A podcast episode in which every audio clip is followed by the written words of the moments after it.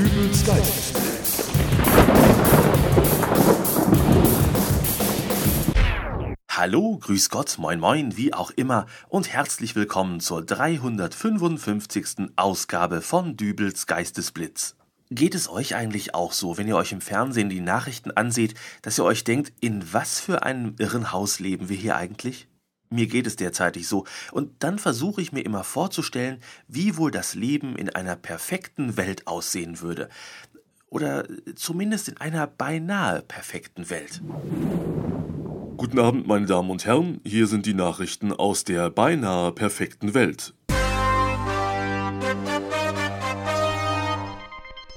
Wilhelmshaven.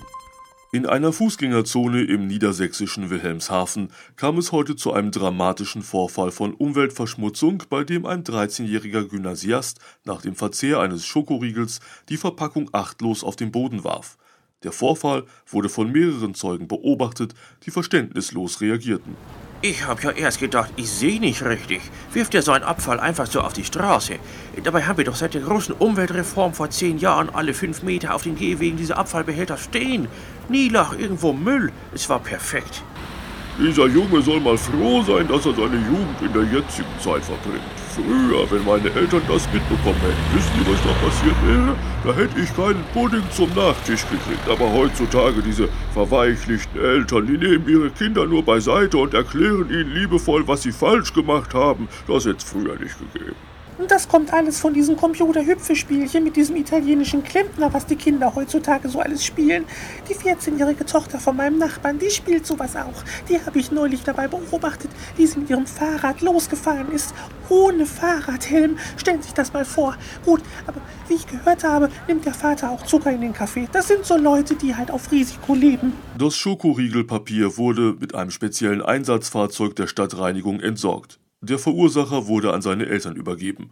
Über das Strafmaß wurden noch keine Informationen erteilt. Allen Beteiligten geht es aber den Umständen entsprechend gut.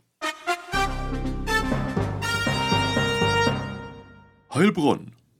Im baden-württembergischen Heilbronn hat heute Morgen ein 45-jähriger Schichtarbeiter im Treppenhaus seinen Nachbarn nicht gegrüßt. Auf den Gruß Guten Morgen, Herr Nachbar, ging dieser einfach nur wortlos an ihm vorbei. Ja, das war heute Morgen hier, genau hier.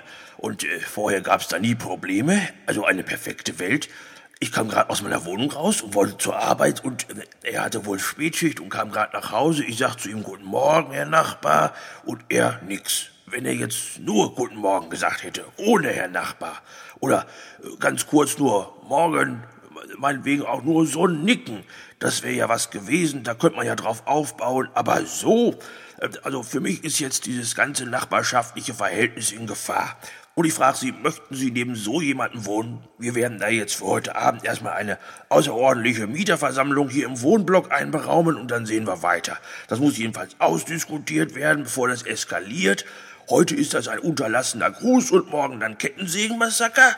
Nee. Laut Aussage des Beschuldigten soll dieser nach einer Zwölf-Stunden-Schicht auf der Arbeit einfach nur sehr müde gewesen sein. Er bedauere den Vorfall. Eine persönliche Entschuldigung bei der außerordentlichen Mieterversammlung könne ihn aber eventuell vor der Auflösung seines Mietvertrages retten. Ansonsten geht es aber allen gut. Wir kommen zum Fußball. Wie immer haben sich alle Vereine im Zuge der Antikorruptions- und Bestechungsverhinderungsoffensive des DFB in sämtlichen Partien der Bundesliga bereits im Vorfeld für ein klassisches 1 zu 1 im Endergebnis entschieden. Lediglich bei der Begegnung Bayern München gegen Borussia Dortmund kam es dann doch zu einem überraschenden Sieg für die Bayern. Ja, wie genau es jetzt passiert ist, kann ich auch nicht sagen. Der Trainer hat uns vor die klare Anweisung gegeben, 1 zu 1, so wie immer. Da können wir zeigen, was wir können, da kann der Gegner zeigen, was er kann. Äh, da ist ja hinterher auch keine Eskalation bei den Fans, da sind wir alle Sieger, auch wenn eigentlich einer nur gewinnen kann. Hallo, aber hallo, da kommt jeder, der was kann, auch dran. Aber hier hat wohl irgendwie, irgendwo, irgendwer äh, zu heftig in seine Fansbröte gepustet und ein Windstoß hat total unglücklich den Ball erwischt und in das Tor der Dortmunder befördert. Da kann man nichts machen. In einer perfekten Welt würden heute Abend alle Fans feiern. So feiern jetzt nur wir Bayern, aber sonst geht es uns gut. Und zum Schluss kommen wir zum Wetter. Wie immer ist es nicht zu kalt und nicht zu heiß, sonnige 24 Grad Celsius, kurzum das perfekte Wetter. Einzig im nordrhein-westfälischen Hamm kam es heute Mittag zu einem unerwarteten Wetterumschwung. Das muss so gegen zwölf, halb eins gewesen sein. Ich stand draußen im Garten und habe die Wäsche zum Trocknen aufgehängt. Da schob sich plötzlich so eine dicke Wolke direkt vor die Sonne. Und ich sag mal, das ist spürbar kälter geworden. Ich habe richtig gefröstelt. Und dann fiel mir ein, dass die Kinder gerade auf dem Heimweg von der Schule sind. Oh, die Kinder. Ich bin Lehrer hier im städtischen Gymnasium und wir haben das einfach viel zu spät mitbekommen, dass da aus unerklärlichen Gründen dieser Temperaturabfall war. Ansonsten hätten wir die Schüler in die beheizten Kellerräume evakuiert. Aber so waren die mit ihren kurzen T-Shirts dieser Laune der Natur schutzlos ausgeliefert. Wir von der Feuerwehr, wir haben da gar nicht erst auf einen Notruf gewartet, als wir diese Wolke da am Himmel gesehen haben, da sagte ein Kollege noch, dass sein Sohn heute nach der fünften Stunde frei habe. Und da haben wir eins und eins zusammengerechnet und haben uns direkt in unsere Spezialausrüstung geworfen. Nicht weit vom Schulgelände entfernt haben wir dann eine Gruppe völlig verängstigter Teenager vorgefunden, teilweise mit Gänsehaut. Das ist eine Vorstufe von gefährlichen Erfrierungserscheinungen. Gottlob sind wir aber auf Extremeinsätze dieser Art geschult und konnten mit Thermodecken und Heißgetränken nochmal das Schlimmste verhindern. Die Wolke war dann auch nach fünf Minuten wieder weitergezogen. Was da im schlimmsten Fall herbei hätte passieren können, das macht man sich gar nicht ausmalen. Ansonsten geht es aber allen gut.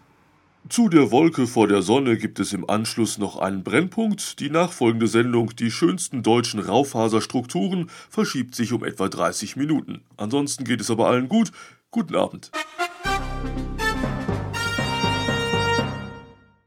Kein Müll mehr auf den Straßen, freundliche Nachbarn, keine krawallmachenden Fußballfans und immer schönes Wetter. Und wie sieht eure perfekte Welt aus? Schreibt's mir unter www.dübelsgeistesblitz.de. Und wir hören uns dann wieder in der nächsten Ausgabe von Dübels Geistesblitz. Bis dahin alles Gute, euer Dübel und tschüss.